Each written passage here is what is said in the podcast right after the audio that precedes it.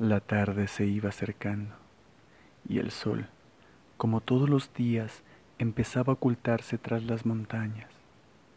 Luis caminaba lentamente entre la hierba, observando a lo lejos su casa en medio del rancho.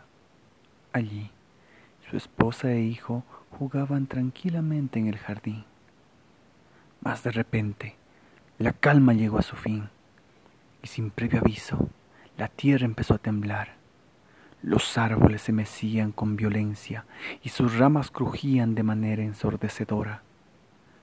Luis no prestó atención al peligro y corrió tan fuerte como pudo para llegar junto a su familia, y en cuanto logró alcanzarlos, los abrazó con toda su fuerza, cubriéndolos con los brazos, tratando de protegerlos del peligro inminente. Y aunque su interior creía que no tendría fin, justo en ese preciso momento, así como todo inició, todo terminó.